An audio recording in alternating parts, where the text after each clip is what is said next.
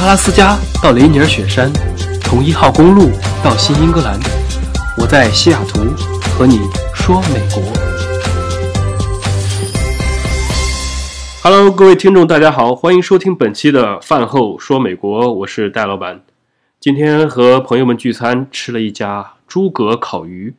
西雅图这边的烤鱼其实都很一般，主要在于美国的鱼类以冷冻为主，像他们这种海鱼啊，都是在大洋深处捕捞到了之后，直接急冻把它冷冻入库，这样一方面是杀菌，一方面也便于储藏和运输。然后像淡水鱼呢，也是以冷冻为主，除非你直接在超市里面那种水箱里去买啊，让它挑出来还可以现杀。然后一般到餐馆里吃到的也都是以这种冷冻鱼类特别多。所以，像国内那种现挑、现杀、现做的，相对要少一些，自然味道也就一般。不过好在可以吃很多的配菜烧烤，我们点了很多羊肉串啊、牛肉串，还有生蚝啊，以及其他的烤各种乱七八糟的东西，所以倒也还行。最后人均大概三十五美元左右，这就是一个很一般的一个正常的价格。从今天开始呢，我们来讲几期留学系列。来聊一聊美国留学的攻略和体验。今天我们先从如何准备留学申请来说起。准备留学的时间点，很多人都打过游戏啊。作为一个资深的游戏玩家，我觉得打游戏最重要的是节奏。那么留学也是同样的道理。什么时候出装备，什么时候打怪升级，这都是节奏问题。一旦节奏对了，整个局的手风大家都知道会特别的顺。所以。出国留学大概总结一下，也分为以下几个时间点：第一是标准化考试，这个大家都知道；第二呢就是选校和定位；第三是准备文书、推荐信啊、个人资料等等这些材料；第四就是提交申请；第五拿到 offer，确定入读的学校，因为很多人可能会拿到很多个不同学校的录取；最后一步，第六就是关于行前的一些准备。好，我们来一项一项的来讲。假如以今年就二零二零年暑假入学为例，那么我们倒推回去，需要做的第一件事，就是在二零一九年的五到九月，要把标准化考试给做了，包括托福、GRE 或者 GMAT，取决于你是申请理工科专业还是商学院。不过现在很多学校对于这两个成绩都接受了，所以大家可以根据自己的优势来，建议能够在。十月份之前就考到一个比较 OK 的分数，这样后面的工作，特别是选校的时候，就会相对比较轻松，时间也比较宽裕。不过大家也不用太紧张，因为这些语言考试现在都不是一考定音了。成绩不理想的同学可以继续多考两次来刷分，每个月都可以考。然后重点来了，以我的经验，在十月份之前，即使考得不好也没关系，但是至少要考出一个成绩来。这样不至于在第一波截止日期之前还没有分数，然后提交网申的时候就很尴尬。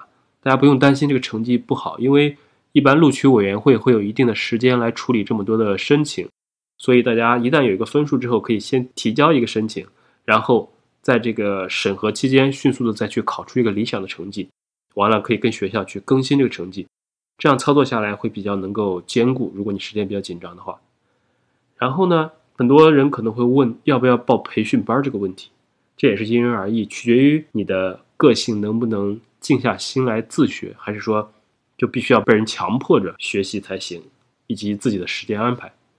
我当时因为还要上班，所以是报了一个呃某培训机构的周末托福班，很便宜的一个一个班。其实主要是为了节省时间，因为没有时间来研究这个考试，所以培训班他们所能做的也就是告诉。托福是什么？考什么？怎么准备？然后就完了。具体的复习过程其实还是完全要靠自己。培训班的帮助很有限。即使像那些很贵的一对一的班，其实也只是找个人监督你学习，然后给你提供一些方法而已。所以我个人建议是可以报个班，加速了解这个考试的套路。但是等老师把你带上路之后，其余的主要还是靠自己。GMAT 和 GRE 的话。我当时是没有报班，因为是单纯自学了一个多月就去考试了。因为我是一个比较喜欢研究考试的人，我从小学习不是最好的，但是考什么我就会什么，不考的我都不会。听起来很猥琐是吧？是的，这就是我的风格。所以出国考试也是一样，其实你想透了这些出题人想要什么，你就给他想要的就行了。他不想要的，其实你也没必要去学，这个比较功利的一种一种搞法。然后准备托福的时候，可以给大家推荐一本书，叫做《枪炮、病菌与钢铁：人类社会的命运》。大家不要听这个名字觉得完全看不下去，其实它很有意思。它是加州大学洛杉矶分校的一个生理学教授写的。这本书虽然是讲人类的文明史，但是观点很新，完全不枯燥。重点是什么呢？重点是托福考试里面很多文章的背景都是在这本书里提到的。比如说人类是怎么发展的，是如何迁徙的，以及常考的一些背景知识，在这个书里面都会有所提到。我是不知道怎么回事，我第一次托福的时候是裸考去体验一下，考了七十九分，就很低哈。然后第二次呢，考了九十三分，还 OK。然后第三次就考到一百多了，阅读和听力也是莫名其妙的从二十分一直到了二十八分、二十九分。我觉着这期间我也没干太多的事情，所以我觉得跟看这本书是有关的。当然也不排除人品爆发，刚好蒙对了很多题啊，这个说不清楚。反正是一家之言，大家有时间的话可以扫一眼，我觉着还可以。然后准备 GMAT GRE 的时候背单词就是很有必要的，毕竟很多专业名词摆在那里，你的词汇量不够的话，完全没办法搞。但是也有套路可以走，就是有个东西叫基金，不是太太乐那个基金啊，是九阴真经的经。机器的机，因为大家都是很团结的，是吧？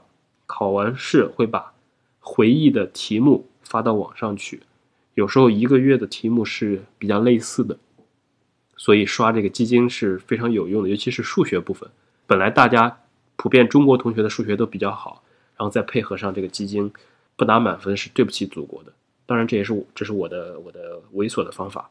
我是个比较喜欢投机的人，有时间的同学还是要。脚踏实地，好好复习。做完这些，我们会来到了十月份，就是第二个阶段，关于选校和定位。我是有选择恐惧症的人，所以我就尽量把事情做得简单一些，想清楚自己到底要什么，然后就好选了。定位嘛，基本上就是基于自己的条件，包括你大学的成绩、各种经历、语言的成绩，这些组成了你的硬背景。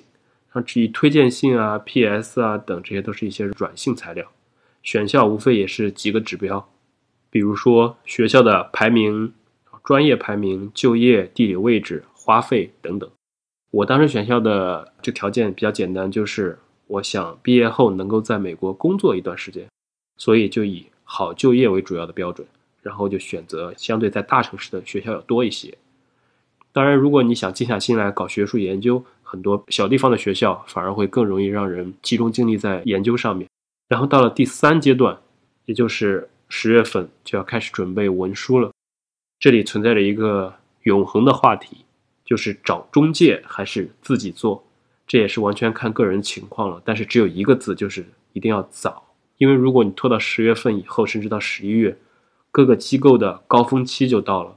他们可能一个顾问负责一堆学生，然后一个文书老师写给十个学生的 PS 可能都差不多。所以很难指望别人能够认真对待自己的 case。我当时也是考虑到这个情况，觉着只有自己对自己最了解，所以是自己 DIY 的一个文书。另外，更重要的原因是中介现在确实太贵了。我当时觉着不如用这个钱拿到 offer 之后来大吃大喝，可以玩很久。所以大概就在家里憋了一两周，然后写出了这个 PS 啊、三封推荐信的模板以及简历等等。那么接下来是第四个阶段，提交申请。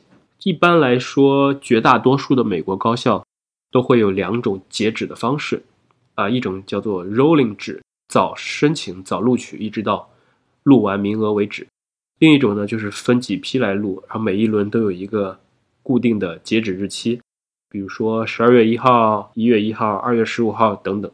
对于国际学生来讲，强烈建议大家在第一轮截止日期之前，最好不要晚于第二轮，就把网申的工作全部完成，来增加自己的申请成功率。这一个步骤做完之后呢，我们就会来到了二零一九年的十二月到二零二零年的二月，这期间主要是等待以及补记材料或者准备面试。这段时间，有的同学会收到面试通知，然后面试大概也分为两种，一个是。本土面试，一个是网络面试，然后大部分学校都不会让中国的申请者选择本土面试，除非你在美国。不过只要进入面试名单的话，本土和网络没有太大的区别，对录取率也没有什么影响。面试前大家需要进行相相应的准备，包括比如说熟悉自己的申请材料，熟悉项目和学校，然后锻炼一下自己的口语，准备面试前常见的问题等等。面试时需要放好心态，平常心的对待，就像感觉跟人在聊天一样，要跟人在谈恋爱一样。为什么你应该喜欢我？为什么我喜欢你？大概就这这类的问题。把这些全部做完之后，我们的申请阶段其实也就做完了。接下来在二零二零年的一到四月这个期间，就是你就会不停的去查询这个状态呀。比较重要的是，递递交申请资料后，要经常查看自己的邮件。因为很多大学都会通过邮件来通知学生后续需要做的事情，比如说你缺了什么材料需要补，比如说我想安排面试，然后有什么要求，怎么约时间等等等等。接下来再下一个阶段就是拿到 offer，确定入读学校，这个步骤就是一个很开心的步骤了，但是也分为几个小小阶段。第一呢就是接 offer，很多的申请会在一到五月份。陆陆续续的出结果，当然，如果你申请的比较早的话，很多学校在十二月就会把结果发出来一批。拿到结果之后，如果你背景比较好，然后也申了很多个学校，可能会拿到多个 offer。这个时候你也需要做一些取舍，来确定到底去哪一个，因为你最终只能拿只能接一个学校的 offer，然后拿一个 R 二零去做这个签证的申请。一般接 offer 的时候，学校会让你交纳一个押金。这个押金呢，就是保留入学名额的。如果你某一个截止日期前没有交纳入学押金，它会视为你自动放弃录取。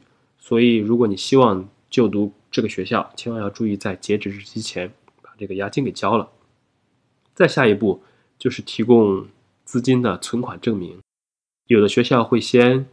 啊，邮寄录取通知书，然后要求学生提供一定金额的，比如说三十万的这种存款证明，然后证明你有能力在未来的一两一到两年之内来美国学习，能够支付生活费和缴纳这个学费等等。他们看到这个存款证明才会发放二二零。学校一般会在两三周左右把这个寄到你家里，只有拿到这个才能去美国大使馆去办签证。那么把这些。全部拿完之后，我们就是开开心心的进入到最后一个阶段，大概也就是在二零二零年的五月，二零二零年四月到八月吧。行前准备，具体来讲，它也会有几个清单嘛。比如说，第一，你要准备预约签证，然后要准备签证的资料。现在主要就是国内可以申请 F 一签证的地方，北京、上海、广州、成都以及沈阳的领事馆。像在这种开学高峰期的时候。还是最好要提前一点去预约，免得如果你被 check 了，然后被耽误了很久，这个签证可能会影响你的入学时间。把签证搞定之后，空闲的时候你就可以开始看一看你们学校周围有什么衣食住行方面的一些考虑，比如说想住在哪一个区域，哪个区域比较符合你的日常生活的行为方式，然后看一看租房网站，了解一下大概的一个生活情况。再接下来呢，就是要开始预订机票，因为暑假的机票都是非常的贵的。最后来准备呃行李物品啊，来去加各个学校的新生群，然后预约接机等等等等等等。这大概就是最后行前的一些准备了。当然，在这期间还有一件最最最最重要的事情，那就是好好玩，吃吃喝喝，到处去浪一浪，享受你最后在国内一段清闲的日子。因为相对来讲，这段时间心情又比较放松，又没有什么事情，所以可以做很多事。反正我当时从二月份吧，大概接了 offer 之后，一直到七月走，胖了十几斤，就是因为天天在吃吃喝喝。这样整个流程就差不多说完了。简单总结一下，踏准节奏，六步走。第一，在五月到九月完成标准化考试，在十月份搞定选校和定位。第三。也是从十月份开始，开始准备文书、推荐信、成绩单、个人资料。第四呢，就是在十到十二月来完成提交申请、网申，去联系学校，越早越好。第五，就是在次年的一到五月份这期间你会不停的查询状态，接到 offer，然后来确定最后入读的学校。最后一步，在次年的五到八月进行行前准备、签证、吃吃喝喝、长胖等等。所以大家记住了吗？有疑问的小伙伴可以跟我留言，我看到都会一一回复。那么这一期大概就说完了，下期我们会讲大家都很关注的关于大学排名不可说的秘密。感谢收听，我是戴老板，我们下期再见。